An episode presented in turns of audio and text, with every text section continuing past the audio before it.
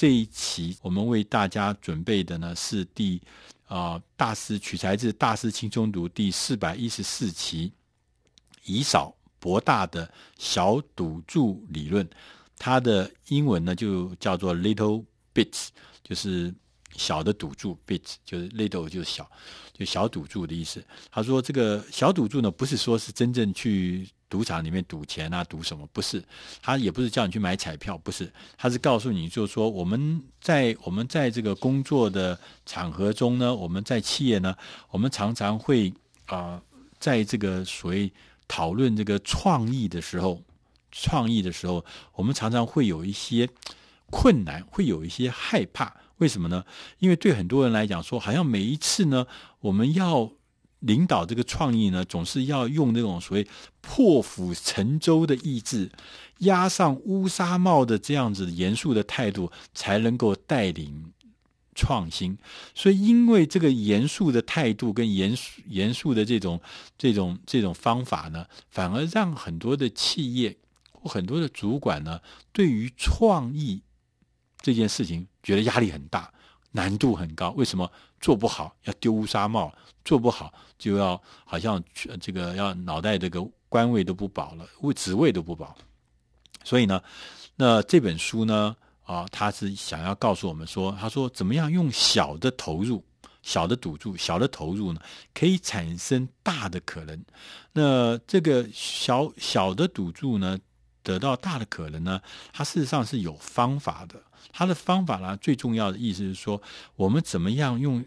用这种所谓的基本讲解，叫做多方播种，在很多地方多方播种，都放一些小的资源，放一些小的呃力量，那个感觉就像做一个小赌注的投注一样。但是呢，怎么样让你的小赌注、小的投入、小的这个多方的小的播种，可以慢慢的，也许。可以呢，慢慢的、不断的调整啊，不断的修正啊，让你的小赌注最后变成一个开花结果的大大成就、大成果，甚至是一个大的业务。那这个呃，这本书呢叫做《小赌注理论》呢，他说强调，他说不是呢盲目的播种哦，不是乱撒啊，天女散花乱乱乱乱撒，不是的。他说呢，呃，你必须要知道。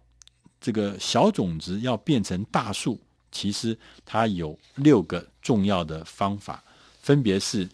动手实验。第一个方法是动手实验，要即知即行，要从这个实物操作中找到乐趣，这是第一个，要动手开始去做。第二个是要态度要放轻松，他说这叫做玩乐的态度，就是要放轻松的态度，幽默的。以对，让这个创意能够鲜活起来。你刚刚我们前面讲到说，哇，每一次的创意发想都是好严重、好严肃啊！如果不怎么样的话，我们就要破釜沉舟；如果不怎么样的话，我们就退一步，急无实所。那你想想看，你这样的创意背负了这么重的担子，怎么可能会让它鲜活起来呢？所以，第二个是要用轻松的态度，放轻松。要用玩乐的态度，要用幽默的态度，让你的创意鲜活起来。第三个呢，是要庆沉浸在其中。他说，如果我们呢在做这个小的这个创意的发想的时候呢，你必须要把自己呢置身在这个其中，专注的体察每一个细节，每一个呃相关的小的细节，让你的创意能够。从这个小细节中能够活化。那我们常常呃，对我们常常很多事情，就是说，我们发现我们粗枝大叶，大概怎么样就怎么样，大概怎么样。事实上，呃，我记得好像红海的这个老板不是在讲吗？这个魔鬼都躲在细节里面。所以那些细节，如果你不泡在里面，你不浸在里面，你是永远不会观察到那些细节。而这些细节，很多时候它往往它是。一个创意能不能够活化，能不能够走下去，能不能够变成一个大的呃事业或者大的成果的关键，是我们能不能浸在里面找到这些细节。啊，第四个呢，呃呃，重要的方法是把这个呃把这个问题这个切割成呃小问题。他说，我们要有系统的切割大问题，成为一个一个的小问题，让这个问题呢更具体、更容易解决。就是说，我们有时候看到一个嗯、呃、一个很大的一个 project，一个很大的这个。专案，对，确实看起来是难度很高。但是，当我们把它切成一小块一小块的时候，每一个我们看起来，我们都有能力，都有信心，都有可能去解决它，而且把它得到呃呃好的呃结果。所以呢，积小善，那怎么样子把这个系统切割成大问题，切割成小问题，大的这个一个一个一块的这个专案变成小的专案，那这也是我们第四个很重要的方法。第五个方法呢是修正方向。他说，在我们呃我们在工作的过程中，我们随时都可能会有各式各样的小的火花会跑出来。那这些小的火花可能会让这些成果呢会有不一样的变化。但这些小火花呢，必须我们要随时体察之后呢，要提出修正。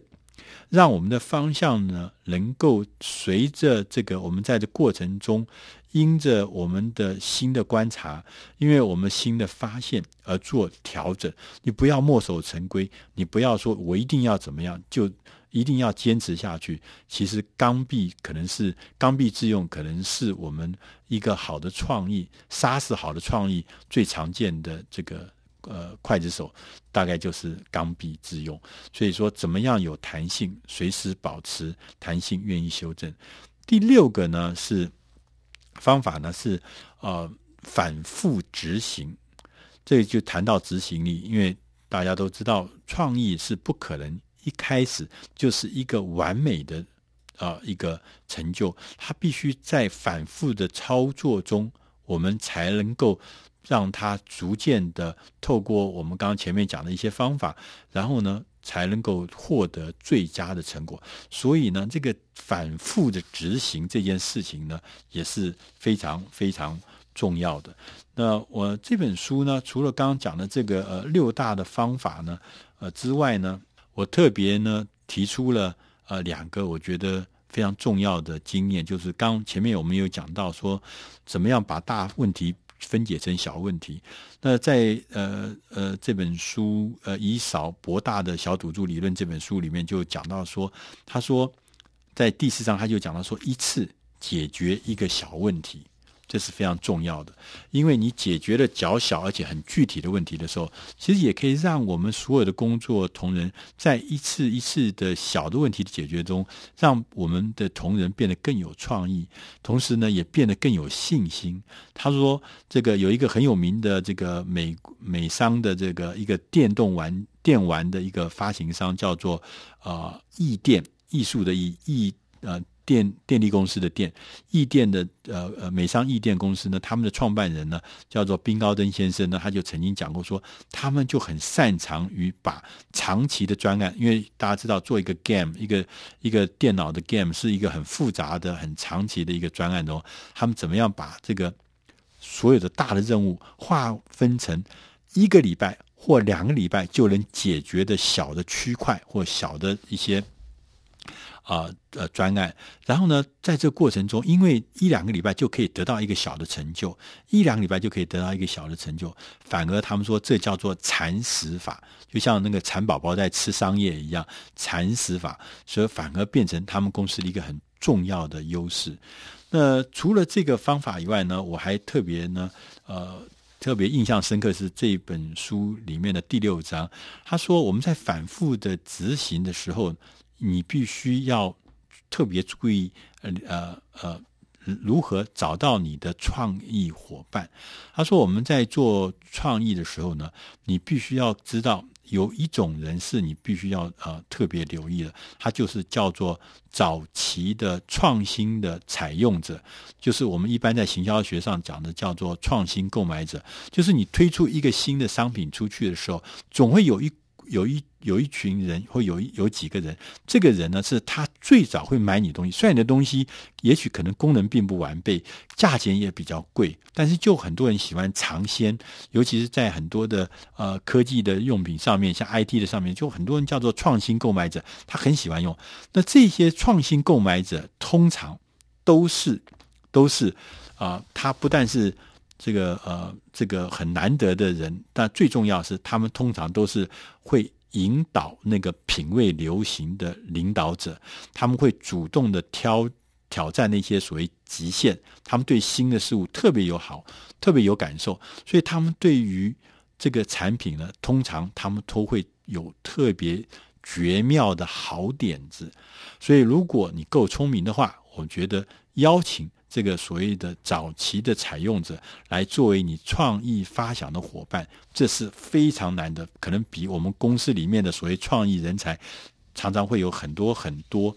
更想不到的呃这个好的点子，所以要善用这样的人才。那最后呢，这本书呢主要和主要的核心的理论就是说，积小善为大善，就是说创意这件事情不要一时想到一个太厉害、太伟大、太。呃，遥不可攀的这个所谓创意，创意其实就是不断的积小善为大善。怎么样让你的小的星星、小的创意积起来，变成一个大的创意，变成一个大的成就，就要靠所谓小赌注理论。